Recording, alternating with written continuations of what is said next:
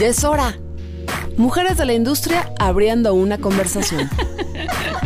Igualdad y representación de la mirada femenina. No estás sola. Estamos juntas. Ya es hora. Hola amigos, ¿cómo están? Estamos en el cuarto episodio de Ya es hora, muy contenta, muy bien acompañada. Yo soy Penny Oliva y estoy con, obviamente, con Ale Márquez Abella, extraordinaire cineasta. Hola, ¿cómo estás, Ale? Hola, Penny, aquí en nuestro último episodio un poco triste. Ya porque sé. te voy a extrañar y voy a extrañar mucho nuestras conversaciones. Ya sé, esta, te- esta, esta temporada está por finalizar, pero la verdad es que estuvo muy buena. Hemos hablado de muchas cosas y para nuestro último episodio, obviamente, teníamos que tener una invitada magnífica, de oro, estrella, extraordinaire. También Fernanda Solórzano, crítica de cine. Gracias por acompañarnos, Fer. No, bueno, gracias triples, primero por estar en, por permitirme platicar con ustedes, las admiro, cada una por separado, me encanta el proyecto que están haciendo, es un honor estar aquí, me gusta mucho la idea de estar en el último episodio, porque bueno, siento que, por un lado siento que ya no voy a poder aportar nada a todo lo que han dicho sus invitadas previas, así que el reto está, está alto, pero bueno, me encanta eh, compartir la clausura y pues que podamos platicar de temas que nos importan y nos afectan a, a todos y que está súper vivo el debate y a veces se descarrila y no que nosotros la vayamos a encarrilar, pero vamos a, vamos a intentar un poquito eh, pues aterrizarlo, creo que esa es un poco la intención, ¿no? Sí, la intención siempre de este podcast nos, eh, nos gusta decir a Ale y a mí es desconfundirnos, aunque sea un poquito, ¿no? Entre nosotras y hacernos las preguntas que nos carcomen, que no nos dejan dormir a veces en la noche y que a veces después de estar en un, un ratito en redes sociales te dejan como, ¿qué está pasando? Y que yo sí siento que hemos, bueno, por lo menos en mi experiencia, espero que en la de los escuchas que tenemos también, porque si no, qué fracaso. Pero en mi experiencia sí hemos, sí he ido como viendo un poco la luz, ¿eh? O sea, como que empezamos hablando de mirada femenina, eh, término que ahora detesto, ¿no? De perspectiva de género, o sea, estas cosas que son un poco ambiguas y, y creo que hemos ido avanzando, hemos ido descubriendo más cosas, ¿no? Bueno, por lo menos yo siento que, que para mí ahora eh, este tema quizás tiene que ver más con una apertura en la mirada, con un poco de abrir el rango, permitir que otras cosas entren a... Y que, y que digamos el canon permita que, que otra, que, que la luz entre a otros espacios, ¿no? Sí, algo que, que le decía a, Ale cuando me invitó y que quiero eh, decirte ahora a ti, Penny, y a quienes están escuchando, es que algo que me ha gustado muchísimo de, de- de esto que han hecho ustedes es que justo no, justo es, un, es, un, es, una, es una propuesta a preguntarse cosas, ¿no? Que creo que nos ha desgastado muchísimo emocionalmente tratar de imponer nuestros puntos de vista en el otro, sin, sin en realidad preguntarnos qué es lo que tenemos en común, qué es lo que buscamos en común y cómo, y cómo encontrarlo. Y para lograrlo, pues empezar a pensar que quizá no siempre eh, estamos en lo correcto, que siempre tenemos a pensar que estamos en lo correcto y queremos demostrárselo a otros. Y qué tal que empezamos a preguntarnos, bueno, posiblemente yo también he caído en vicios de, eh, como espectadora, en vicios de discurso, en donde ya lo más importante, y esto se ve mucho en redes, es ganar una discusión, no necesariamente llegar, llegar a un punto.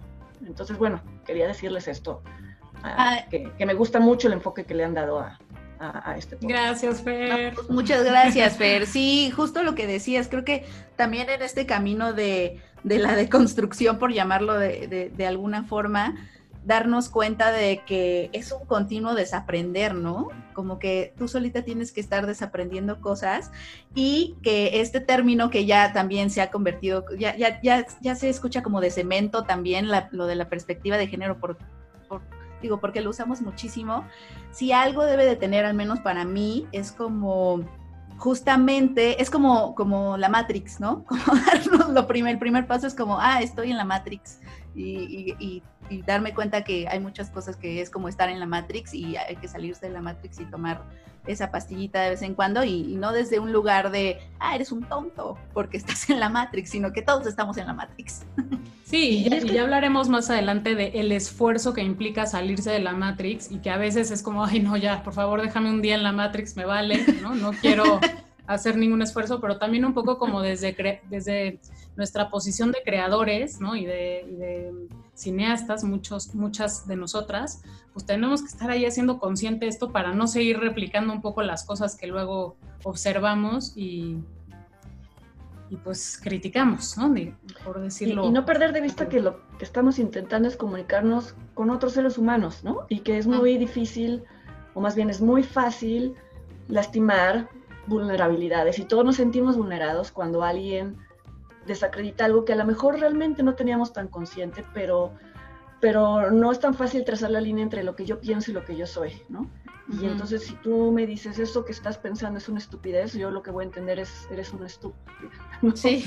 y, que, y, que, esas asociaciones se han hecho como más grandes, ¿no crees, Fer? O sea, como que también nosotros nos hemos, o en general empezamos a vernos como como si, si tú haces, si tú compras blanco, ¿no? O ropa blanca, es porque eres liberal, eres porque, ¿sabes? Como que ya se han hecho esas asociaciones. O sea, son, ah, son, bloques, gigantescos ya ahorita, ¿no? Eh, como, lo, como lo estamos viviendo, que es como sí, polarización. Y también se divide entre lo que pienso, lo que soy y lo que quiero ser, ¿no? O sea, con lo que quiero que me asocien, que es, que es como, otra...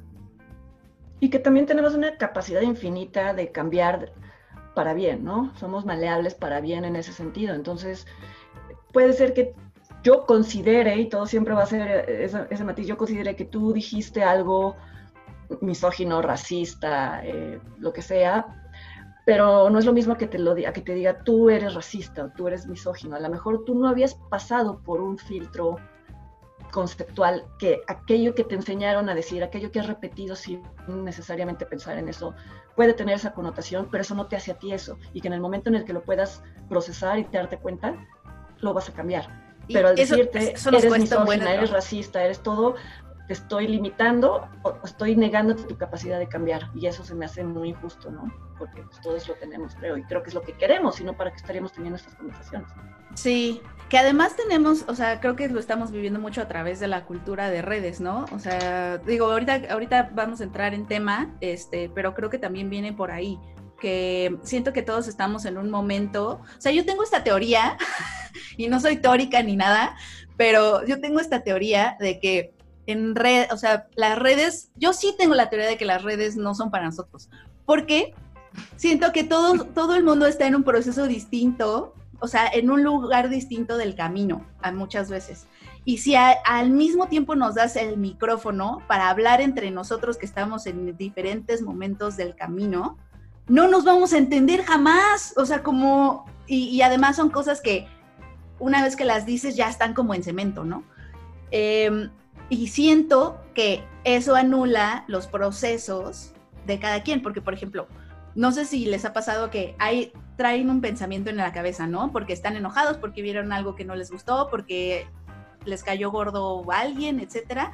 Este, pero no tenías la posibilidad de tuitearlo antes, ¿no? Entonces ese pensamiento pasaba como por un proceso. Se te calmaba el enojo, hablabas con alguien, este, es más, leíste por coincidencia algo que te hizo cambiar de opinión y entonces ya no pensabas lo que pensaste en un principio, pero si nos dan algo que podemos, en donde podemos expresarnos al minuto, como que ya no vivimos en procesos de pensamiento, yo siento, como que nada más vivimos en conclusiones o en apariencia de conclusiones. Y estaría más interesante ver en tweets ese proceso de pensamiento, o sea, me interesaría ver más cómo alguien va metabolizando una idea, ¿no? Provocada por... Por eso hay hilos tan buenos a veces. Ajá. Claro. Sí, yo creo que debemos de usar más la función de mandar a borrador, ¿no? Exactamente. ¿Por qué no hay borradores? ¿Por qué no Twitter tiene una función que te dice, mira, ponlo aquí? Lo tiene. Sí lo tiene. Sí, lo tiene. Lo deberíamos ponlo aquí, más. Ponlo aquí, trabájalo, así como tallereo. Yo sí lo aplico a veces. O sea, como que, sobre todo con cosas iracundas, pues es como, ponlo ahí. Ponlo ahí. Y veces lo borro, ¿eh? Y es como, no, no, no, no, no es, no es mi... No es mi... Oye, es que después pasa 10 minutos o pasan 10, 20 minutos, te das cuenta de que realmente estás respondiendo desde un lado en el que te sentiste atacado tú. O sea, otra vez vuelvo a lo mismo. No es que realmente quieras entrar en un debate de ideas, es que te sentiste atacado. Pero a veces sí, también tú y yo, Fer, hemos tenido unas buenísimas por Twitter. Recuerdo varias, varias conversaciones así largas y chidas y respetuosas pero yo creo que tiene que ver con que nos conocemos, Bueno, a mí la verdad me gusta pelearme en Twitter porque siento que se porque además ya luego entran 300 personas, entonces quizá de todas maneras no me pelearía. Pero esta es la otra parte de las redes que es, es, como complicada, que yo te conozco y no es que te conozca y en eso quiera decir que te tenga afecto o lo que sea, que es independiente, sino que, o sea, me puedo imaginar tus reacciones, sé en qué tono de voz estás hablando. ¿No? Claro. Y las, y las redes, o sea, lo elimina todo, ¿no? Toda esta cosa de... Total.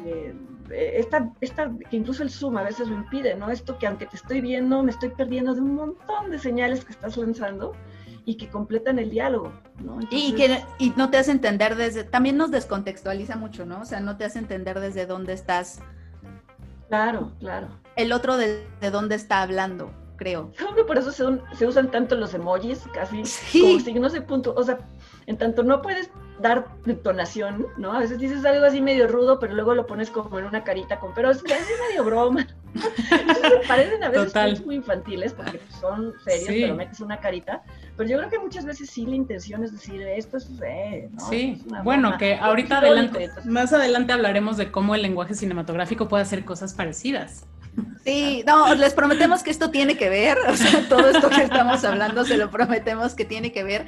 Este, o sea, también queríamos con cómo recibimos los mensajes, cómo recibimos los mensajes, porque llevamos un par de capítulos hablando de desde la mirada que hay que pensar más en el lenguaje cinematográfico y cómo generar pensamiento a partir de eso y que Laura Mulvey lo planteó increíble en su ensayo pero no habíamos hablado y creemos que nos faltaba desde este lado de receptor, ¿no? Porque una de las, de las dudas que salía cuando leímos el, este texto de Laura Moby y nos cambió la vida al parecer, eh, era que todavía en el texto incluso nos generaba la duda de cuando hay estos contenidos a lo mejor que perpetúan cosas, narrativas convencionales o, mirada masculina, etcétera, no nos quedaba muy claro cuál es la interacción de la espectadora ante eso, ¿no? Y, de ahí nos empezamos a preguntar, o, creo que vale la pena preguntarnos si en, qué momento a lo mejor nosotras nos descubrimos espectadoras, ¿no? Y, cómo fue ese proceso. Eh, no sé si, si, si, nos puedes hablar tú de eso, Fer, o sea, ¿cómo, en algún, ¿cuál fue el momento en el que te descubriste espectadora? Eh, sí. Creo que creo que tiene que, ver con algo con lo que sigo vinculándome al cine, que es con, con, la, con la identificación con un personaje y con la identificación que a veces viene desde, desde el rechazo, una identificación negativa, que puede ser así, ¿no? En donde, aunque te estás dando cuenta de niño o de adolescente, ¿no? Que estás viendo una película, tú te ves ahí, o quisieras ser esa persona, o no quisieras ser esa persona, o quisieras estar en ese lugar, o no quisieras estar en ese lugar. Y creo que está totalmente determinado por, por quién ha sido hasta ese momento, ¿no? Creo que nuestras historias, digo, esto es un lugar común, pero nuestras historias de infancia nos determinan tremendamente a la hora de, infancia y de crecimiento y de, educación formal e informal, el trato de nuestros padres, nos, nos, o sea, determinan muchísimo cómo vamos a reaccionar ante una escena, ¿no? Y que una misma escena puede tener efectos muy distintos en, en, en cada persona y a veces a mí por eso me preocupan las generalizaciones de un lado y del otro, ¿no? Decir, esta escena va a provocar esto o esta escena va a evitar aquello, pues es que depende de quién la está recibiendo, ¿no?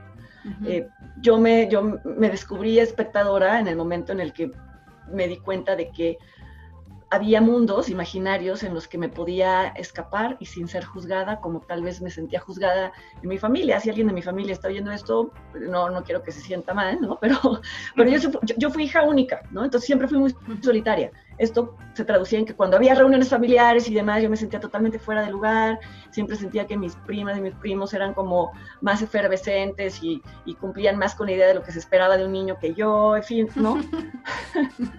Entonces, para mí el cine fue el lugar en donde no tenía necesariamente que interactuar, es curioso, ¿no? Porque podía interactuar sin que se esperara una reacción de mí, ¿no?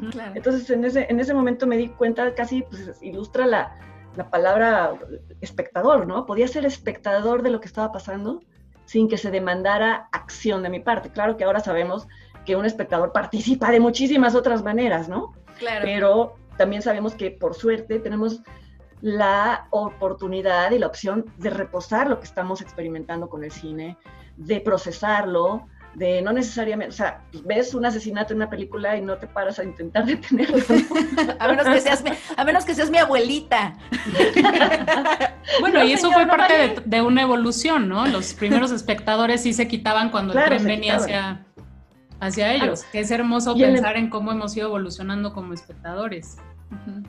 Sí, exactamente, sí, sí, sí. Eh, me encanta la idea de que una película te pueda todavía hacerte mover de tu asiento, ¿no? O hacer que, algo te dé asco, que algo te dé, no sé, eso, me encanta y creo que es a lo que muchos directores están, están intentando recuperar, porque con los efectos digitales ya se puede todo. En el momento en el que te das cuenta de que algo es tan realista o está filmado de forma tan realista que pudo haber, provoca reacciones diferentes. Pero, pero yo siempre he intentado como dar la idea de que el cine este espacio de, es como un laboratorio de emociones, ¿no? En donde puedes estar y verte a ti mismo como alguien que haría eso, pero que tú no harías, y entonces decir, no, no me gustaría ser esa persona, y por eso siempre un poco como que intento, pues no abogar, pero sí defender la existencia de personajes que objetivamente serían reprobables, pero que están ahí incluso para que los reprobemos ahí y para que nos distanciemos de ellos. Por suerte, ojalá la mayoría de nosotros no nos vamos a topar con un asesino serial, ¿no? O con un pedófilo, o es posible que lo hagamos, o con un violador, es posible que lo hagamos. Pero entonces, si tuvimos esa especie de interacción previa en donde procesamos qué nos generan, incluso podemos imaginar cómo reaccionaríamos ante ellos, incluso eso nos puede ayudar a actuar como nos gustaría actuar cuando eso se diera en el momento real, ¿no? Yo veo el cine como un laboratorio de, emociones y, y, me descubrí espectadora cuando me di cuenta de que no tenía que reaccionar inmediatamente con acción literal, sino que podía procesarlo. Esperar a ver qué, esperar, hablando del término espectador, esperar a ver qué generaba eso en mí. Ah, que tiene que ver con lo que decíamos hace ratito, fuera, no sé si ya lo dijimos dentro del podcast, no sé si lo dijimos ya en el podcast, esperar, ¿no? Como no poner un tweet desde la efervescencia, ¿no? Que a veces es lo que estamos haciendo. Ser, ser nosotras y nosotras, eh, incluso espectadores dentro de Twitter, ¿no? Ver qué se está hablando, quién lo está diciendo, informarnos más, cómo nos hace sentir, por qué nos hace sentir eso. Tiene que ver conmigo, tiene que ver con que me estoy sintiendo atacada, tiene que ver con mi escala de valores, y entonces ya aportar algo de vuelta. Oye, yo, tengo una, yo tengo una pregunta, porque yo siento que yo siempre me, o sea, me pasó igual, ¿no? Me identifiqué con el chavito de E.T., me identifiqué con Peter Pan, me identifiqué con, con, muchas figuras que quizás no compartían, pues, mi realidad en el mundo, ¿no? Que era, de entrada, pues, ser una niña en vez de un niño que estaba viviendo ciertas cosas no recuerdo nunca haberme sentido, o sea, o haber como notado esto hasta muy tarde, quizás cuando ya estaba en, la, en el amiga date cuenta de mi vida o en, algo, en algún momento así. Eh, y recuerdo estar viendo un anuncio de cerveza, de una cerveza que me gusta mucho, y donde veías como a un marido diciéndole a su esposa como vieja, no sé qué. Entonces, y me acuerdo pensar como, o sea, este comercial no me está interpelando a mí, que soy su consumidora ¿no? y promotora número uno. ¿Por qué no me están queriendo hablar a mí? Es un ejemplo muy bobo, perdón, perdón por mi... No, no, no, no, no, pero, perfecto. Pero me acuerdo de sentir una furia, o sea, con, con, esa chela que tanto me había acompañado en mi vida y como decir, ¿por qué no soy tu target? ¿Por qué no me estás queriendo convencer de que te compre? No estoy ahí. ¿Por qué no estoy ahí? O tengo que conseguirme una esposa a la que maltratar. Ya sabes, como que era como, ¿qué me estás pidiendo que haga? ¿Cuál es mi rol en todo eso, no? Claro, y esto soy yo? que quizás, ¿no? En retrospectiva ya, claro, yo me he tenido que adaptar, y digo, lo dice Molby también, ¿no? Me he tenido como que adaptar a esta posición de espectador, en masculino lo digo adrede, como para entender y vivir ciertas cosas, que es, que es un ejercicio que siento que las mujeres tenemos tan incorporado que ya ni siquiera es algo, ¿saben? O sea, es algo como, es una flexibilidad, es una elasticidad que tenemos, que porque así ha sido el mundo y, digamos, el contenido que nos ha rodeado, pero que no sé, me pregunto si, si es algo que, que, los hombres quizás eh, tendrían que experimentar o cómo les pasa, ¿no? por lo menos yo siento que de pronto veo como reacciones masculinas a ciertas narrativas o películas, cosas que es como, no, pues es que no es para mí, porque yo no estoy ahí, ¿no? Y claro, y ves que no, falta esta plasticidad, esta, esta como capacidad de, ser elástico y de ponerte en otros zapatos que, quizás sí te quedan lejos, ¿no? Y que nosotras tuvimos que ejercitar pues desde chavitititas, que ni siquiera nos cuestionamos. Totalmente. De hecho, Ale me acaba de hacer recordar, creo que voy a cambiar mi momento de espectadora porque había elegido otro, pero no, no, creo que no fue ese y me hizo recordar que yo de chica, a mí me pasó algo muy, muy, raro. Había una caricatura que yo veía con mi prima, no me acuerdo ni cuál es, el otro día traté de, googlearla, este, pero era sobre un niño, una niña y una foca. y pasaba como en, en, el Polo Norte, una cosa así. El asunto es que yo me identifica, o sea, a la hora de que mi prima y yo jugábamos a ser ellos, yo tomaba el rol del niño porque yo me identificaba más con lo que hacía el niño. Entonces eso a mí me empezó a generar, o sea, no lo pensé mucho, pero me acuerdo haber pensado, yo, yo sabía que en teoría yo era niña, o sea, como que tenía como 5 o 6 años, yo sabía que era niña, ¿no? Pero entonces empecé a tener esta confusión dentro de mí, de, porque yo adoptaba el papel de niño y me sentía cómodo con ese papel del chavito, porque él era el activo, ya sabes, el, el héroe, el que la salvaba a ella, etcétera. Y entonces me acuerdo perfecto estar abajo de la mesa, ¿no? E, este, recreando como uno de nuestros episodios favoritos y haber pensado, o soy niño, o sea, o sea, como que sí pensé, yo creo que igual y soy niño, ¿no? Porque, ¿sabes? Porque, porque yo jugaba a ser él. Entonces, eso es muy, confuso para mí. Pero yo te entiendo perfectamente, sí. Porque hubo un momento en que dije, pues, yo creo que a lo mejor se equivocaron y soy niño. Es que ah, tiene totalmente sentido porque estabas informada desde los roles, yo creo, ¿no? Un poco. No sé, a, mí me, a mí me pasó, por ejemplo, yo, todo el mundo recuerda la Guerra de las Galaxias como la película de mi generación. Yo, o sea, yo quería ser Luke Skywalker, yo no quería ser este, la princesa. Con su bikini amarrada.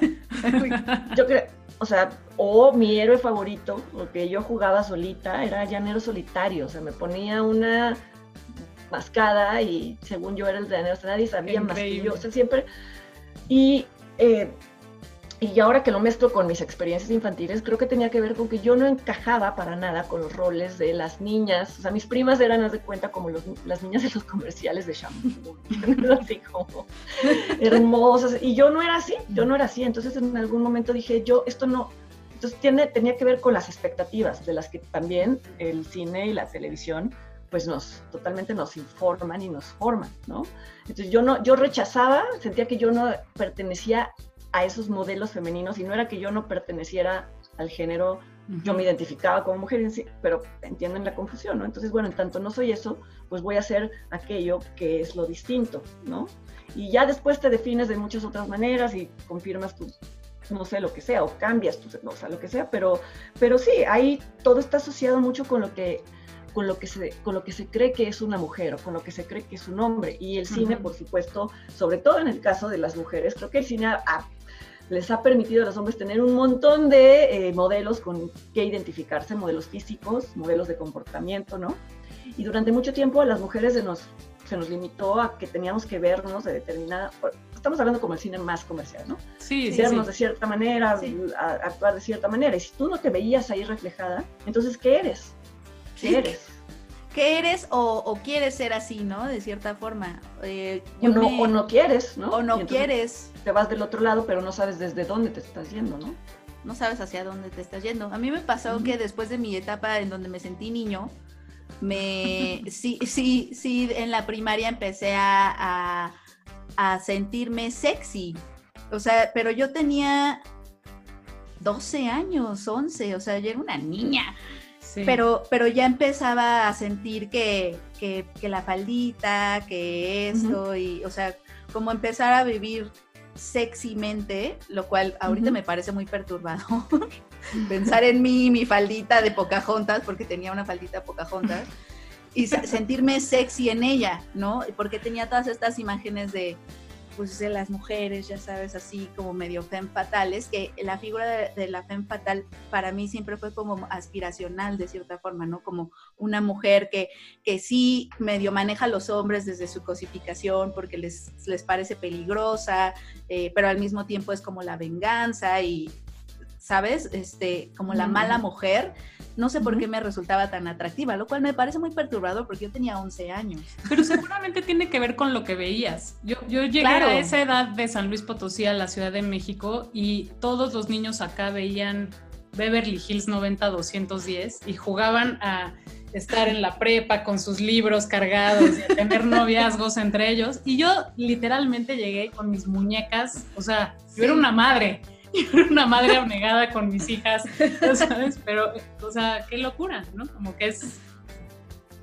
Bueno, para mí mis modelos televisivos, por ejemplo, imagínense que eran Los Ángeles de Charlie. claro. Que claro, por un lado, sí, qué padre que son dinámicas y, ¿no? Pero finalmente, pues, este, pues una güera despampanante y la otra no sé qué, y, ¿no? y además pues todos trabajan para Charlie, y Charlie ni se ve porque es tan importante que ni sí. ¿no? ¿Quién es Charlie?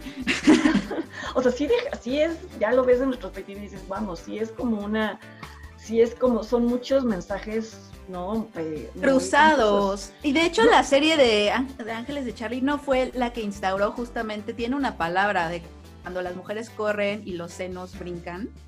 No sé que, esta, que es esta toma en donde están corriendo y, y, obviamente brincan los senos. No sé si fue en Los Ángeles de Charlie que instauró. ¿No será con Pamela Anderson?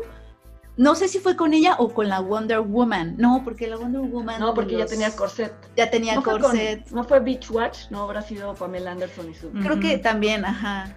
Bueno, sí, lo leí por ahí. Lo, esa y 400 más, ¿no? Sí. O los ángulos, o los, o los booty shots, o cómo, se, cómo tú debes de saber, sí, ¿no? Este, en donde las mujeres siempre lavan coches y siempre se les ve las pompas. Sí, sí, sí, que eso, o sea, ejemplo, que justo... voy a poner...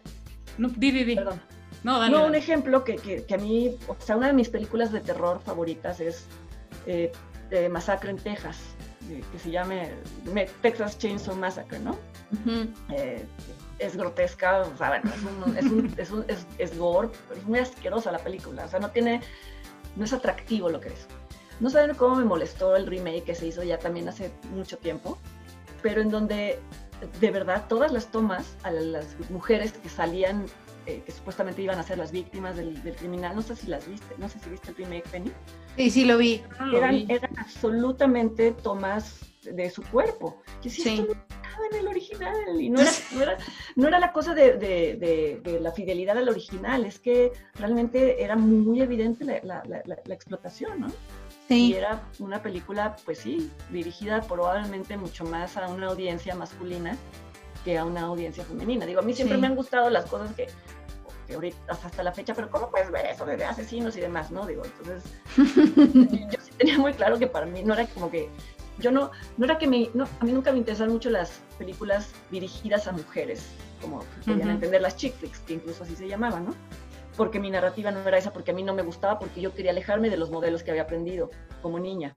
Entonces sí, sí creo que pude, era muy claro para mí cuando esto era dirigido a alguien que no era yo, como dices tú, Ale. O sea, esta uh -huh. película de terror, por lo menos antes iba dirigida a mí porque me, me, incluía en el terror de las víctimas, ¿no? De uh -huh. que iba a salir alguien con una, una sierra y los iba a matar. Pero ahora eso está en cuarto lugar, está al fondo. Aquí lo importante es que quienes estén viendo la película disfruten estas partes corporales. Sí. Era otra película. Y sí. Entonces yo decía, ¿ya qué estoy haciendo aquí, no? Entonces esto no es lo que me vendieron. Esto no vine, sí.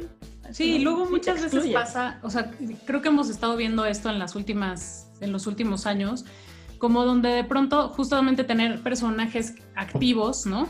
Eh, personajes femeninos activos, ya parece resolver el problema, ¿no? Y, y, y, y, sabemos, ¿no? Claramente que ese no es el problema. El problema es que si la agencia de estas mujeres, o sea, si tú nada más conviertes a una mujer en una mujer fálica, ¿no? Que es básicamente un hombre, pues no estás un poco como retratando la experiencia de esa mujer eh, que puede ser muy diversa. Digo, aquí ya dijimos, ¿no? Hablamos de tres historias de nuestras infancias o de, nuestras, de nuestros recuerdos, donde pues nos salimos un poquito del canon, ¿no? Ustedes dos especialmente se salen un poquito de lo que, de, de lo que se hubiera esperado.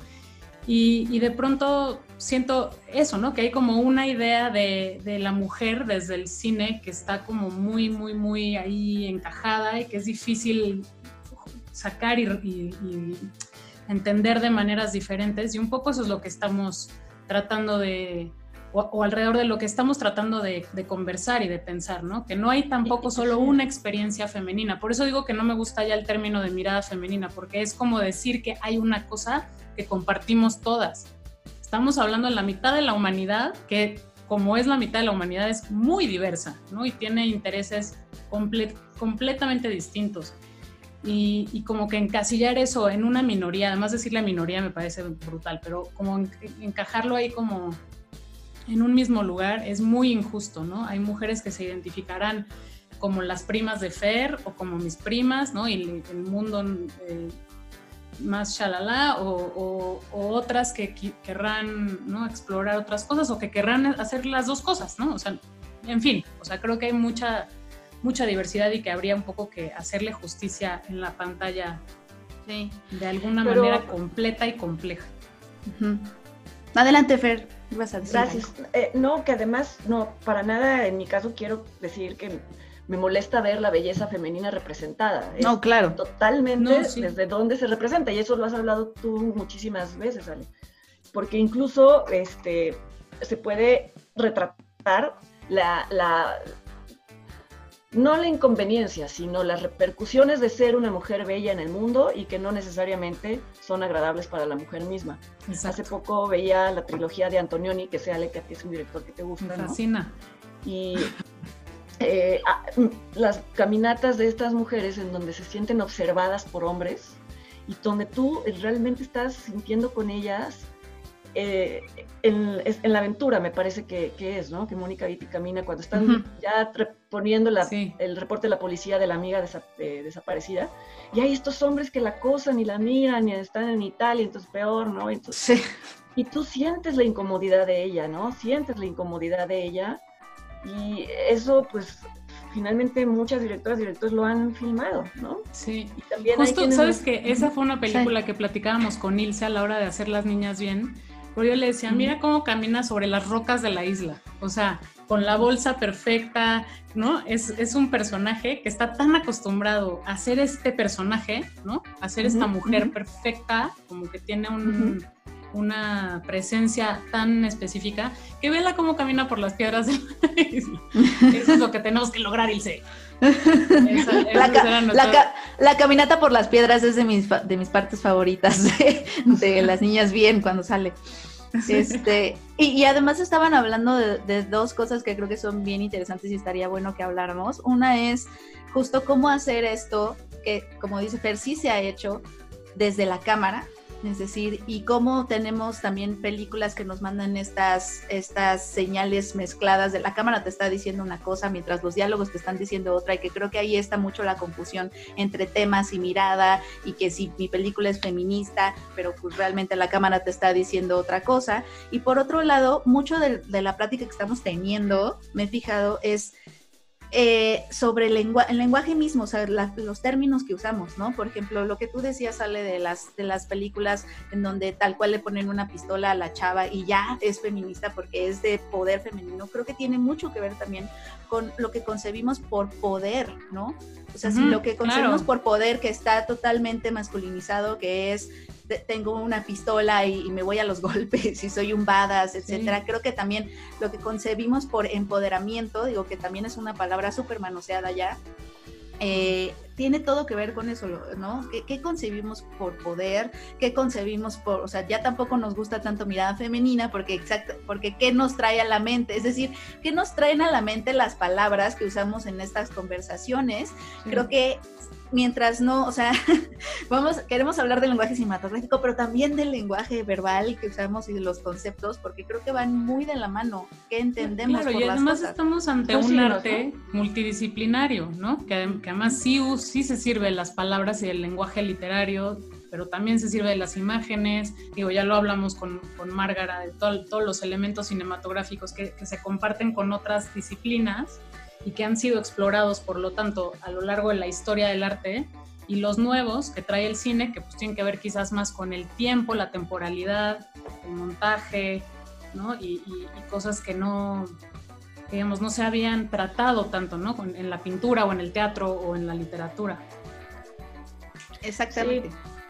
Como Hay también como una urgencia por nombrarse feminista ahorita en, las, o sea, digo, se me vino a la mente esto ahora que te escuchaba Penny, como esta urgencia de ponerse la etiqueta de algo y de resolverlo rápido, ¿no? Como si fuera una cosa que no es compleja y que no requiere de justamente un cuestionamiento de qué es el poder, qué es una mujer, cómo es una mujer en el mundo, qué implica, cómo gestiona su poder la mujer, ¿no? en fin. Y que yo creo que a veces, no siempre, pero a veces incluso es contraproducente porque funciona como válvula de escape, ¿no? Tanto psicológico interno de una persona de decir, como ya lo dije, entonces ya puedo permitirme miles de comportamientos misóginos a lo largo, o sea, ya no les pongo atención porque ya me autovalidé en un, frente a un público, sea Twitter, o sea una revista en donde viste una declaración, pero no hiciste el trabajo. Sí. Y esto en el cine, bueno, que les digo, ¿no? Productores que dicen, bueno, vamos a meter tres personajes femeninos y entonces ya estamos cumpliendo con, con lo que se espera de nosotros y además lo decimos y nos, nos paramos después. Pero entonces eso ya, ya hay una cosa de quedarse tranquilos con eso, como que funciona como funciona en contra, ¿no? Funciona en contra si no va a las causas y aplica lo mismo al racismo y al clasismo. Sí, y, demás, o sea, y parece que tienes que escoger al personaje como más o sea, menos infame, ¿no? Para poder como apoyar un discurso. Cuando yo diría, bueno, pero eso es también porque a mí me late, ¿no? Un poco ponerme la soga al cuello, o sea, como irte a lo infame es muy, es muy nutritivo también. Como me voy a ir al, a estudiar al personaje que creo que hay que, ¿no? Como que estudiar, porque representa un poco la profundidad en un tema. Y claro, costará trabajo y al, y al principio será como, bueno, ¿y de qué es tu película? Pues de un asesino en serie que mata mujeres y es un feminicida brutal. Wow, pues ok, quizás no es el personaje que más rápidamente te va a dejar bien parado a ti como creador, ¿no? Pero, pero quizás en términos del discurso, pues vas a poder explorar unas cosas y vas a tener que escuchar unos diálogos que quizás no son los más deseables, pero, ¿no? O sea, te va a poner en una posición distinta. Sí, pero es una exploración. Sí, por mencionar, no, por mencionar dos ejemplos que se me vinieron ahorita a la mente. Está en HBO una serie que se llama eh, I'll Be Gone in the Dark, que habla de la esposa de un actor, ya lo estoy definiendo como esposa de un actor. Muy bien, Fernando. no, a, todos, a todos nos pasa. Es Michelle McNamara, que murió hace dos años, y si les digo de qué murió, pues les spoileo la serie, pero eh, pero ella era una bloguera obsesiva de True Crime, ¿no? Bloguera al punto de ella involucrarse en los, sobre todo de casos no resueltos, de los llamados cold cases, se involucraba hasta muchas veces lograr este, resolver algunos, ¿no? Y se obsesionó con uno en particular, uno de un asesino que le llamaban el Golden Gate Killer, pero eso empezó a consumir su tiempo de una manera, ¿no? Entonces la historia es más bien la obsesión de ella por, por resolver el caso, pero en el camino mientras va resolviéndolo y se va dando cuenta de que por qué se va archivando, te das cuenta de cómo en su momento, cómo, pues esto, de culpar a la víctima, ¿no? De cómo la policía y los medios y demás este, no, no hacían realmente caso a las denuncias o preculpaban a las mujeres por cualquier... Entonces, la serie, si la describes en una frase, es una, es, una es una serie sobre un asesino serial, pero si te das cuenta es la serie, es una serie que habla de cómo históricamente, hasta hace muy poco, la, policía y los medios victimizaban a las mujeres que eran víctimas. Entonces sí, claro, tiene absolutamente que ver con el discurso. Y hablando de las mujeres infames, por así llamarlas, no sé si vieron la película Lady Macbeth, que obviamente no... La Ah, sí. ahorita les digo el director para que sí. Sí, no, yo no me acuerdo, pero me fascina. Sí, sí. protagonizada por Florence Pugh, ¿no? Ajá. Exactamente, sí, exactamente. Y bueno, Sí. Una maravilla de película, porque bueno, también si la describes es la película sobre una, bueno, sobre una asesina, ¿no? Una asesina de un niño, que es lo peor que puedes. Pero te está Exacto, gánate a tu, a, tu espectador. Es que te das cuenta cómo una línea puede deshacer, ¿no? Lo que es una película, una línea mal comprendida o una, una línea de eslogan o, ¿no?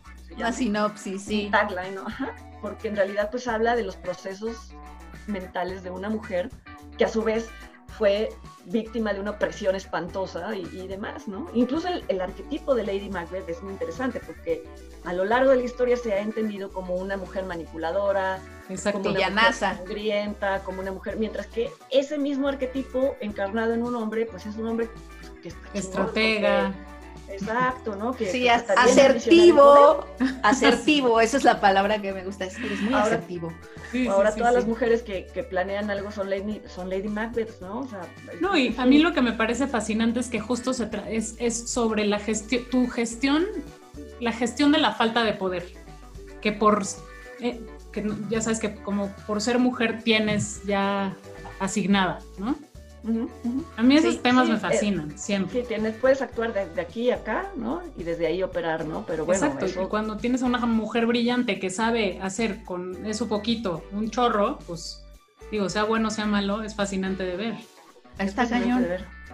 Y, por ejemplo, en este, ante esta tendencia como de vivir en un, en un mundo donde aplanamos cosas, o sea, este mundo tan aplanado de de términos y de y de y del feminismo desde el marketing, ¿no? De nombrarse desde el marketing, que, que, creo que aplana las cosas y descomplejiza cosas como espectadora, ¿cómo recibimos esos mensajes este, en estas películas, por ejemplo, que te explican qué es el, feminismo? O sea, pero tú también eres feminista y, te gusta escuchar esos diálogos, pero al mismo tiempo la cámara te está diciendo otra cosa, ¿no? Sí, te da este, mucho placer oír eso, ¿no? Dices, ajá, exacto, eso es lo que yo creo está un poco resuelto, ¿no? Pero, y, tú desde un punto, o sea, desde el punto de vista de sí, sí, lo que están diciendo me está enojando, pues te da gusto que esté medio resuelto, pero al mismo tiempo no sé si complejiza bien, no sé, no sé si me estoy dando a entender en ese problema. Sí, no, y que son películas que muchas veces tienen un final feliz, ¿no? Y que yo siempre he tenido problema con eso, incluso también con películas que hablan de racismo, ¿no? Que te hacen parecer que ya todo terminó para bien, ¿no? Y pues ya vimos que no. Todos nos este, dimos un abrazo al final. Sí, o Green Book, ¿no? En donde al final son amigos, porque convivieron en coche. Bueno, ya sé que, y, pues bueno, o sea, es una historia, pero lanza mensajes, esos finales lanzan mensajes, ¿no? Y, es muy preocupante. Y pasa mucho con historias, por ejemplo, con biopics de feministas, que han habido recientemente varias, en donde al final triunfó y pasó la ley que propuso y demás, y ya hay como una sensación en el público de todo, todo, todo salió bien. Ya pueden votar, bravo. sí, totalmente, como si no fuera el feminismo una conversación vigente todavía, que tiene ¿no? muchísimas aristas y donde la gente está muy en desacuerdo de muchas cosas, ¿no? Las mismas mujeres en esa conversación estamos paradas en lugares bien distintos y hay todavía una cosa que no está definida, o sea, no es, no es una cosa que ya es una cosa, ¿no? Exacto. Exacto, sí. Es, es como, como feminismo feel good, algo así. Ah, eh, pues es como ya lo solucionamos y como era esto y ya, ¿no? Sí. Hay una, hay ahorita una película que no sé si ya vieron, que está, la acaba, no, la van a estrenar apenas en Amazon Prime, que se llama Radioactive, de mm. Marianne Satrapi. Ah, yo la quiero ver. Es la biografía de, de Marie Curie, ¿no? Yo me acuerdo cuando la empecé a ver en Toronto, las primeras secuencias dije, ay, no, esto va a ser lo mismo, lo mismo, no, en donde ella descubrió la radioactividad y qué padre, y ya.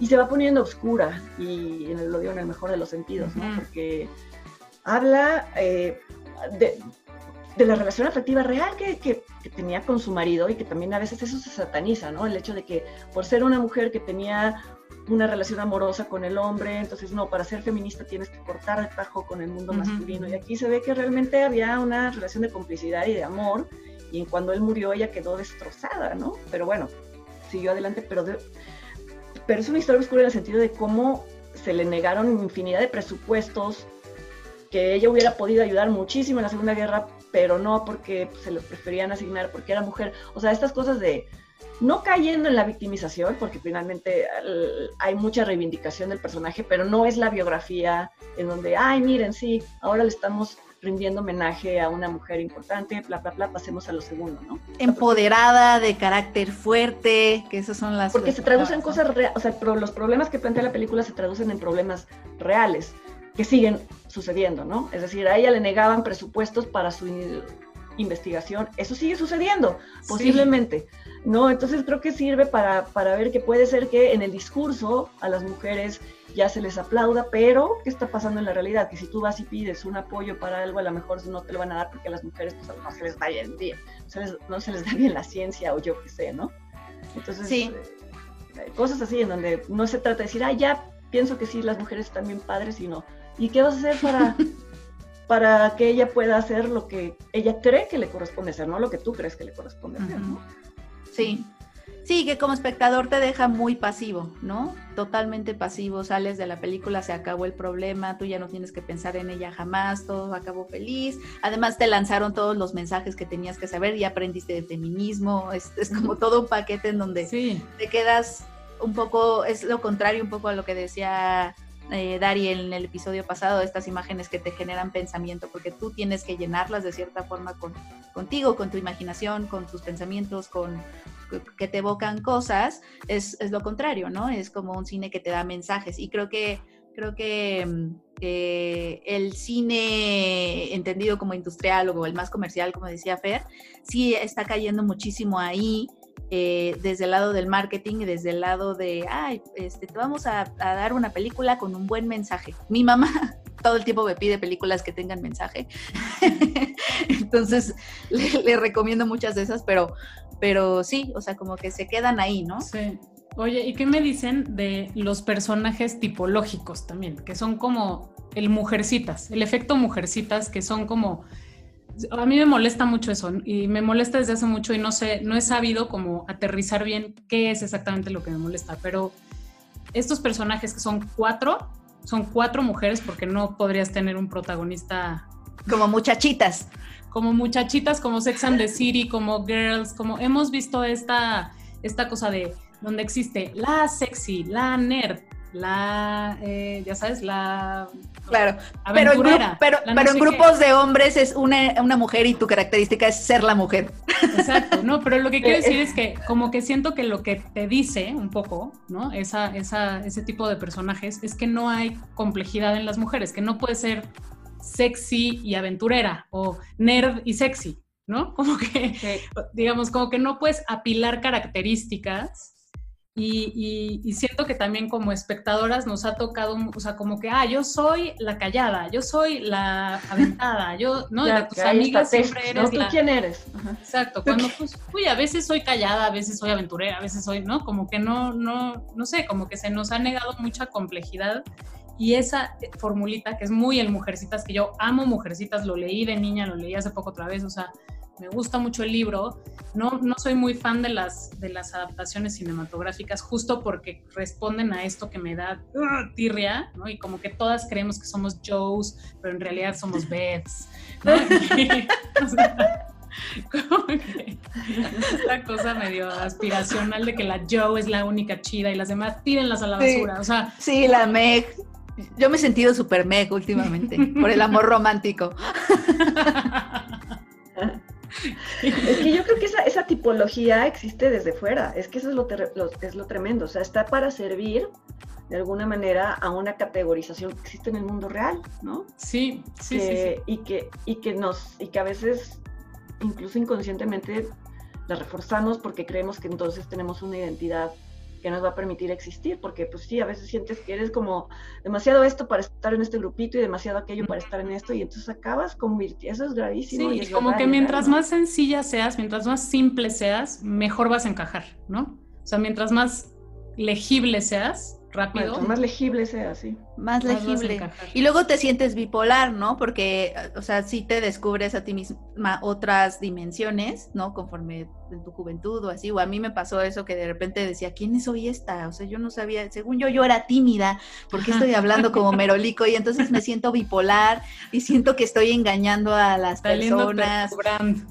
a mí me pasó como de, ¿por qué en mi casa hablo tanto y en la escuela no? ¿Estaré engañando a alguien? O sea, como que... es como de... muchas preguntas muy extrañas, Muy extrañas. ¿Soy niño? ¿Soy bipolar? Quizás soy niño y no, o sea, como todas estas cosas de... Quizás soy un niño extrovertido y no lo sé. Ajá, y, y, por qué engaño tanto a la gente? O sea, o sea, yo sí tuve crisis de identidad porque me di cuenta que hasta que mi psicóloga me dijo, no, es que pueden ser varias cosas. ¿Sabes cómo? Pero te estoy hablando de que eso me lo dijo como ayer, ¿no? no.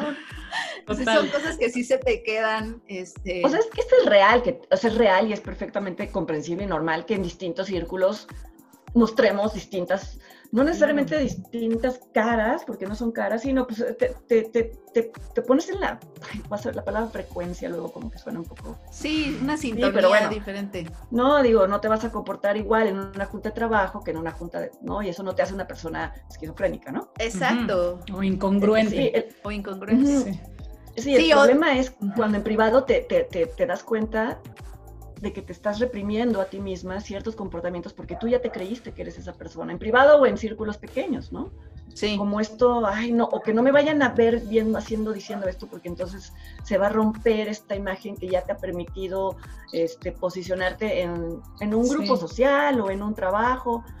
Eso, eso se vuelve un problema, porque pues ahí estás ya siendo pues un poco, estás condicionada a esas etiquetas. Y el cine las refuerza, ¿no? No quiero ser un aguafiestas, pero nos quedan como 10 minutitos. Ay, sí, que yo quería pasar al otro tema ya también de... Exacto, ya ves. De, de porque que está muy permeado también en la, en la, en la posición de espectador, que es lo del cancel culture de que porque se aboga mucho, digo, hay como lados muy extremos, obviamente, y siento que lo hablamos como mucho desde la cultura de redes, eh, pero eh, se supone que es como este poder que tiene el espectador de pues boicotear, ¿no? Eh, cuando en estas épocas en donde estamos teniendo como estas conversaciones, estamos tratando de entender y ser más empáticos y todo, eh, estas conversaciones luego me, a mí en lo particular me confunden mucho justo por lo que decíamos de el lenguaje que usamos a veces a la hora de hablar de esto. Y además yo no sé, siento que se habla mucho o a veces únicamente algunos temas desde, la, desde redes. Y también siento que ese es un problema Em, porque no se habla desde las preguntas, sino desde las conclusiones personales que cada quien tenga, ¿no? No sé. Y desde el deseo de imponerlas, ¿no? Yo, o sea, yo empezaría diciendo que, que, nos preguntemos qué es lo que estamos buscando todos, el, cuál es el propósito, idealmente, cuál es el propósito de todos, ¿no? Cambiar comportamientos, erradicar formas de ver, erradicar formas de nombrar, eso lo queremos todos, ¿no? nadie queremos que exista racismo, misoginia, sexismo, nadie queremos eso. Entonces, ya teniendo eso claro, eh, ¿cómo propiciar un diálogo que lo permita? Porque creo que de un lado y del otro estamos cayendo en querer imponer el punto de vista, el, o sea, la palabra cancelación, ¿no? Ya date cuenta de lo que, de lo que implica podría querer decir, vamos a cancelar la posibilidad de este individuo de seguir produciendo, pero también lo que estamos diciendo es voy a cancelar la posibilidad de que tú tengas un punto de vista al respecto. Y si tú lo tienes, entonces tú también vas a estar cancelada. Tú vas a estar cancelada, Penny, tú vas a estar cancelada, ¿no? Tú ya no vas a estar dentro del círculo de personas aceptadas. Y entonces, ¿qué se va a lograr con eso? ¿Qué se va a lograr con eso? Que si pues, ustedes dos se van a liar y vamos a decir, ah, no, pues nosotros sí los vamos a apoyar porque, porque ¿por qué me van a imponer a mí qué decir? Porque es un instinto y una respuesta natural que si te dicen algo, pues intentes afirmar tu existencia. Si alguien quiere anular tu existencia, anulando tus opiniones, pues tú vas a querer reafirmarla y a veces lo vas a hacer ni siquiera ya pensando en lo que originalmente provocó la discusión. Y a lo mejor vas a ponerte a defender algo que es indefendible, simplemente para pelearte con la persona que te lo quiso imponer. Entonces, ¿en dónde quedó la bolita? ¿No? En último, o sea, ya no importa que era sexista, que era racista, que ya no importa, lo importante es que tú y yo vamos a tener una pelea en donde yo tengo la razón y tú me vas a decir que no y yo te voy a decir que estás fuera de la conversación y ya no quiero saber de ti, cancelen ahora todos a Penny. Sí, sí, es, es, son, son tonos peligrosos. Y al mismo tiempo, y al mismo tiempo mi conflicto siempre es que no encuentro otra cosa al menos como en la realidad de nuestras circunstancias, o sea, porque he pensado mucho este en, estos días, o sea, otra cosa que también, que, sea igual de poderosa como para empezar a, mm, a, exigir rendición de cuentas en tanto, o reflexión, o sea, parecería que es la única cosa o el, el, único recurso, ¿no? ¿no? Y hablando del scratch y estas cosas que obviamente también son muy complejas, muy debatibles, eh, para traer estos temas a la mesa de forma eh, que no se puedan desestimar. No sé si me explico. Entonces, sí, en un conflicto ahí raro. Es que yo creo que Twitter, que creo que en general estamos hablando de Twitter cuando nos referimos a... Sí, ¿verdad? es que ¿a quién engañamos? el medio mismo exige eso, ¿no? Exige como una conclusión corta y, o sea, pareciera que no, no, invita a decir, oigan, ¿qué opinan de Los Ángeles de Charlie y de que la única vida que tenían era tener pistolas y obedecer a Charlie? ¿Qué opinan, no? Eso no lo, no, por alguna razón no, no, el formato no lo permite, el formato no lo permite, salvo en raras excepciones. Entonces, agarrar y decir, vamos a cancelar a Los Ángeles de Charlie, pues creo que pierde el punto, porque entonces hay quien se enoja porque las cancelaron, hay quien dice, pero yo crecí viéndolas y pues también me gustaban y también es válido, ¿no? Entonces yo no sé si esto sea una propuesta en sí, pero creo que tiene que ver con lo que decíamos hace rato, con quizá pensar que Twitter no es entrada el mejor medio para empezar a... Sí, de acuerdo con eso. ¿no? Yo lo que me pregunto, por un lado, es, ¿realmente se cancelan las cosas? O sea, creo que hay una voluntad de cancelación, o sea, como que me queda claro que hay hordas exigiendo cancelaciones, ¿no? De cosas en, Twitter, pero no sé si realmente sucede. Un poco hemos abogado por decir, bueno, está, está bien revisitar estos contenidos, releerlos, ¿no? Volver a hablar de ellos. No sé si un poco al final sí se consigue eso, o sea, sí se consigue una discusión si quieres, no en Twitter, porque claramente ahí es como, sí, no, boo, este, ¿no? Insultos. Pero quizás en las cenas donde se comenta eso que pasó en Twitter, sí se da un poco de, bueno, sí, lo que el viento se llevó, pues sí, te, no manches, que no llevaron, ¿no? A la actriz, a los Óscares y lo que sea. O sea, como que esas conversaciones sí me parecen muy necesarias. Totalmente. Y, en términos de los scratches, o sea, lo que hemos platicado mucho es, si tú, si tú como ser acusado de hacer cosas terribles, adquiriste tu poder de, forma mediática, ¿no? O sea, estás como jugando con esas reglas de la impresión de tu persona o de tu personaje en lo público, pues si ahí es donde sucede un poco, ¿no? Como este desbalance o, este, o esta búsqueda de balance en el poder, está bien o está mal, o sea, no sé, a mí la verdad también me confunde mucho, pero sí entiendo que hay algo que es un poco que rebasa a lo a, la lógica y a, lo, lo ordenado, ¿no? O sea, como que es un poco algo que sucede porque no tiene otra forma de suceder. Y de pronto, no sé, me da risa que lo sí lo decimos cancel culture en inglés, porque no sé si acá está pasando de verdad, o sea, es una referencia. Yo creo que en Estados Unidos pasa sin duda es el país del cancel culture, sin, duda, ¿no? Pero no sé si acá terminamos de cancelar, o sea, hay, ¿no? Como que hubo mucha... No, no lo hay, ¿eh? Banda del, Me Too que sigue ahí recibiendo becas y lo que sea. Y digo, yo no soy quien para decir si lo tienen que hacer o no, pero sí me parece, ¿no? Muy, no sé. Sí.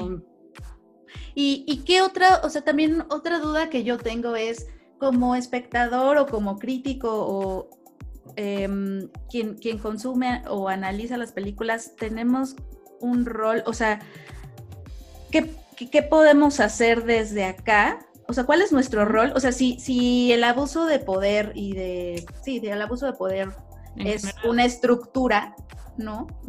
Nosotros qué lugar ocupamos en esa estructura y e, esa es una duda que yo tengo.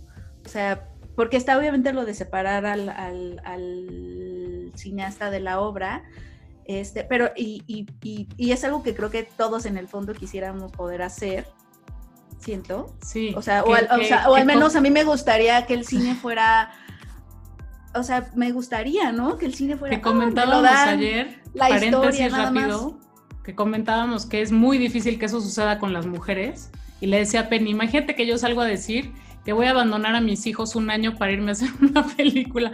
Ya quiero ver cómo le iría a esa película y si la banda podría separar a la, obra del artista, ¿no? O sería ah. juzgada como la mala madre que, o sea, en fin.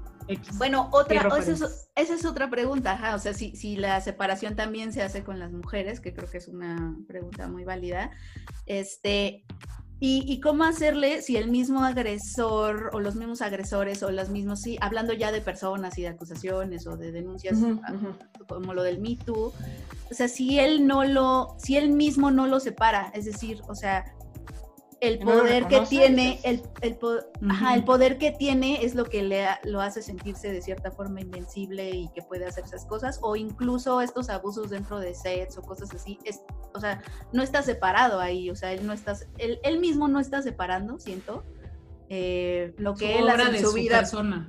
Exacto, o sea, él mismo no está separando, ¿no? Hemos, yo, yo, creo que es un, un tema súper complejo porque también está el tema de que hemos encumbrado esas formas de comportamiento y no me refiero solamente allá directamente al, al, abuso o al acoso sexual, ¿no? Sino eh, hemos encumbrado al mamón, hemos encumbrado al que puede llegar dos horas tarde a un set, hemos encumbrado al que eh, grita, hemos encumbrado, ¿no? ¿Por qué? Porque se lo ha ganado. Pues yo creo que nadie se lo gana, digo. Por otro, por otro lado, y parece que soy esquizofrénica, por otro lado entiendo que en un proceso creativo, y tú lo debes de saber más que yo, Ale, de pronto pasa, que hay una cantidad de energía y de cosas que se están discutiendo. Además, que a lo mejor alguien, un director en este caso, se desespera y grita, no quiero esto, ¿no? Pero creo que, creo que como, como decían de la pornografía, no, sé, no se puede definir, pero se sabe qué es, ¿no? Creo que es posible entender cuando esas, esas actitudes tienen que ver con lo que se está cocinando y que puede tener que ver con discusiones entre actores y directores o personas de otros departamentos, ¿no? Y que tienen que ver con la, con la creación misma o cuando tiene que ver con simplemente estar minimizando a otra persona o estar quitándole un crédito. Eh, o sea, empezar a trazar esos límites y lo que creo que es inaceptable es seguir alimentando el mito, el culto a la celebridad, ¿no? Sí, que, que, lo hacemos, o sea, que por ejemplo desde nuestro trabajo, Penny, ¿no? También, o sea, de que si te toca entrevistar a alguien, como es alguien, tienes que esperar 10 horas o te van a dar 5 minutos y todavía esperas. O sea, pues es que no, ¿no? Porque al final tú también estás dando tu tiempo y estás, estás contribuyendo a difundir su obra, ¿no? Y, o sea, yo estoy, a mí me enferma todo eso, yo ya casi, o sea, yo no, o sea, no puedo, a veces creo que, como tú te preguntas, ¿seré que, eh, ¿seré que soy niño? Yo me pregunto, ¿seré que soy una mamona impresionante? Pero, yo no puedo, yo no puedo. Son cosas... Si ahora me diga, si quieres, no, más bien si quieres tú, ¿no? O sea, perdóname, pero estamos viviendo en un mundo en donde el cine es muy importante, pero no está salvando niños, ¿no? Ni nada sí, calmen un poco. Sí, a mí lo que me pasa mucho, y, tiene toda la razón Fer, a mí lo que me pasa mucho es que te dicen, ay, oye, se estrena una película en diciembre, esta. Ah, qué padre. Mañana es la entrevista. ay, no, bueno, adiós. Pero, o sea, yo así, pero... Tengo que ir al súper, lo siento. No, no, pero, no, no, Pero además de que no te la, no la has visto. No la has visto, claro. No. la has visto, o sea, lo único es para que le preguntes cómo le fue, cómo, cómo estuvo, o sea, cosas niñas, ¿sabes? Que a ellos les sirven de promoción, pero que, no le, hagas, que le hagas PR tú a él. Y es como de, oye, no, pero, pero pues, o sea, he tenido que rechazar así de, de oye, eh, no, o sea, pues yo creo que va a haber entrevistas más cerca del estreno, ¿no? Pues ahí las pues, es que ahorita no tendría de qué, qué le digo, que de qué hablamos, cómo te ha ido en la pandemia. Sí. Pues sí, porque no puedes cuestionar tampoco nada, ¿no? No puedes cuestionar algo que haya hecho ya, porque entonces se sale del tema y además no lo vas a molestar, ¿no? Era no la has visto, o sea, como es muy, muy raro eso, sí. Y creo, que, sí tiene, sí. Esto es muy O sea, contestando tu razón. No lo había yo captado, ¿eh? Pero sí es verdad. O sea, no sé si eso contesta un poco tu pregunta, pero creo que si algo podemos nosotras, en nuestra profesión, tú y yo concretamente en escribir sobre cine, podemos frenar un poquito eso, es empezando como a, a poner freno a estos desplantes de poder, ¿no? Que empiezan en esto y luego acaban en acoso o lo que sea, ¿no?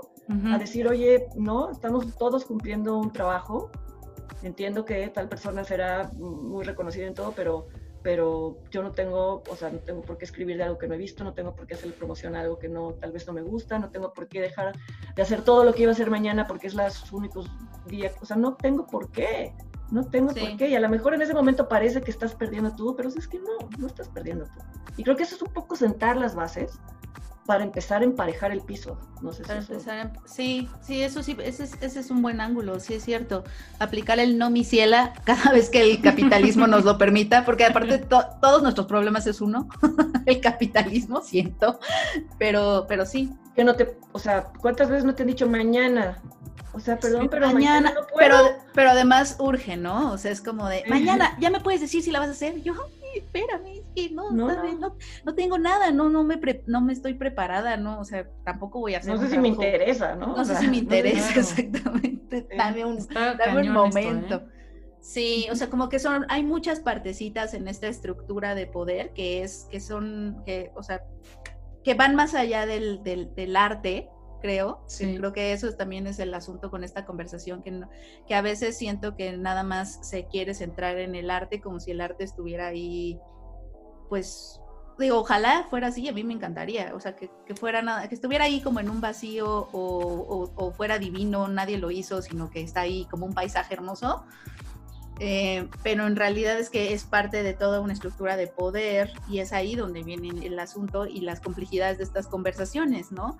De si queremos separar, eh, tratamos de separar al artista de la obra, pero al menos a mí no me sale, la verdad, o sea, por más que lo pienso, no, no veo cómo, cómo hacer esa separación.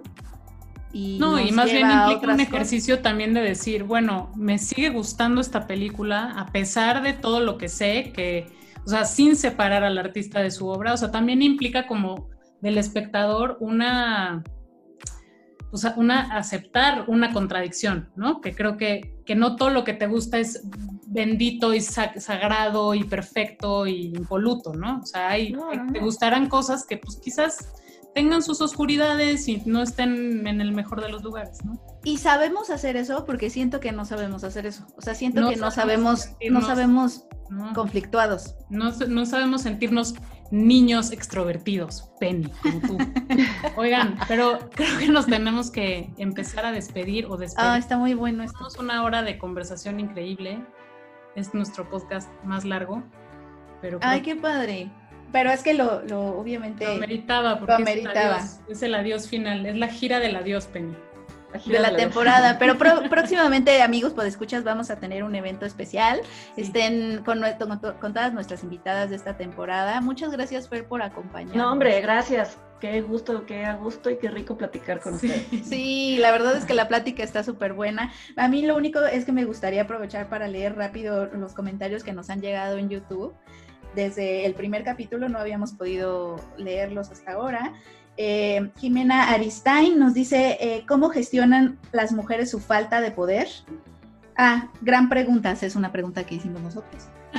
Eh, exacto, dan ganas de, hacer un Vox Populi. Felicidades por ese estreno, ¿no? Pues muchas gracias a ti, Jimena, por, por escucharnos. Eh, Alejandra Pérez nos dice muchos, ah, muchos más episodios, por favor, qué maravilloso poder escuchar a, dos expertas, bueno, estamos expertos en hacer preguntas, hablar sobre cine femenino, feminista, la mirada femenina, el patriarcado. Lo amé de verdad, yo ya estoy, yo estoy haciendo mi tesis sobre directoras mexicanas y Marga Millán fue una lectura indispensable. Sí, no, es que Marga Millán tiene un club de fans ahí, ahí intenso. Así que me emocioné. Pensamos que tú y yo podíamos ser las presidentas de ese club, pero creo que ya existe, Ale. No, ya, desde el, décadas hace. Ya sé. Así que me emocioné cada vez que la mencionaban. Muchas felicidades. Eh, Anneli Arroyo Lindberg dice, estuvo súper mega interesante, chicas. Espero sea recurrente el podcast y que sigan recomendando autoras y textos a leer. Eh, las admiro a ambas. Ah, pues igual y eso podría ser también, eh, ahorita recomendemos algunas lecturas. Em, Victoria Baeza dice, qué bonito contenido, es importante que todas nos hagamos estos cuestionamientos respecto al cine y aún más importante que se difunda. Vero H. Marín, wow, qué interesantes lecturas, sin duda las voy a buscar, qué gran podcast, era lo que estaba esperando, pero sin saberlo exactamente. Me encantaría que hablaran del empoderamiento femenino. Bueno, un poquito hablamos de eso hoy, de, que tenemos un concepto hoy raro de eso, ya que se tiene la creencia que ponerle, ah, pues lo mismo, ponerle una pistola en la mano a una mujer es empoderarla, ¿qué hace a un personaje fuerte? Esa es una gran pregunta. ¿Necesitamos que todos los personajes femeninos sean fuertes?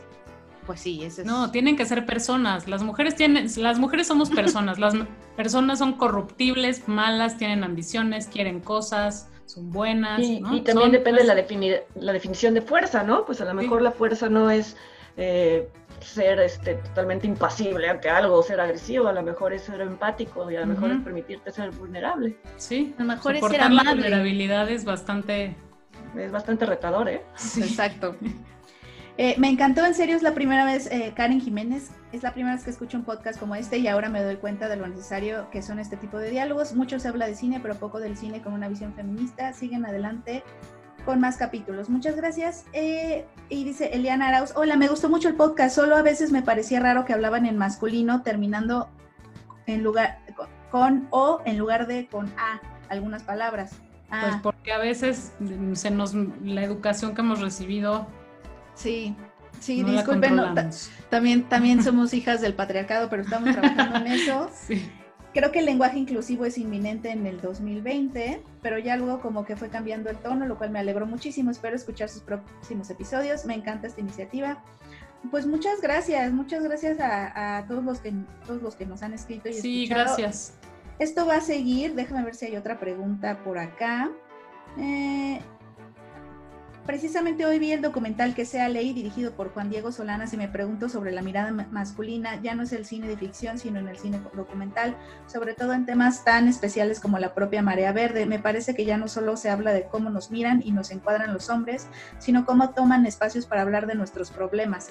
El tema me conflictúa, ojalá pudieran hablar al respecto. Tema complicado. tema complicado.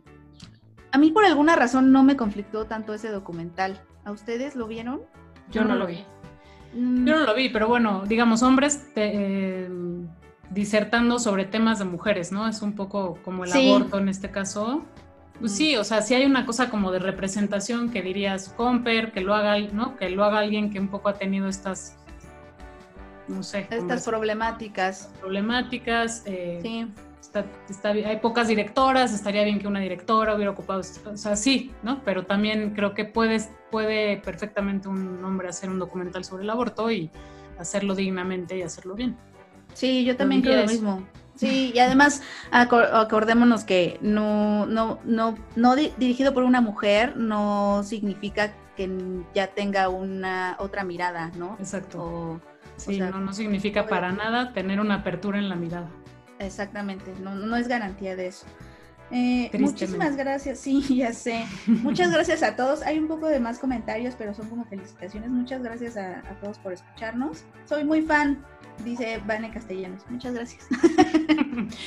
gracias, Vane Castellanos. Y gracias, Fer, otra vez. No, hombre, gracias a ustedes y ojalá dejen comentarios de este episodio también. Sí, sí, coméntenos aquí, los vamos a leer en ese evento especial que tendremos. De verdad va a estar muy padre, lo vamos a anunciar en nuestras redes de Ya es hora. Estamos en Twitter, estamos en Facebook, estamos en YouTube, tenemos aquí el canal en donde también van a poder ver, buscar este podcast y vernos nuestras caritas. y, y, pues nada, este Ale, ¿dónde te encuentran a ti? Arroba Márquez Abella con B grande y doble L en Twitter para puras cosas bonitas, no insultos, por favor. Sí, por favor. sí, eso. No, te insultan, pero digo, en general por Twitter. no sé si iba, no, la interrumpí, no sé si iba a decir. No, no, a ti, Fer, más bien te iba a preguntar a ti dónde te leen. Eh, bueno, estoy en Twitter en arroba f-solórzano, escribo en Letras Libres y tengo ahí también la videocolumna Cine Aparte y colaboro con Denise Merker los viernes en su noticiero, Atando Cabos. Perfecto, ahí. Programa en UNAM. Perfecto, vean, ah, eso fue, ese programa es bien bueno, sí. Vean a Fer, sigan a Fer, a Ale, eh, yo soy arroba Peña Oliva y muchísimas gracias por estar con nosotros. Gracias. Estén pendientes de nuestros anuncios, bye. Chao. ¡Hey! Ya es hora. Mujeres de la industria abriendo una conversación. Visita nuestra página web www.yaeshoramx.org y nuestras redes sociales. Ya es hora MX en Twitter, Facebook e Instagram. Ya es hora.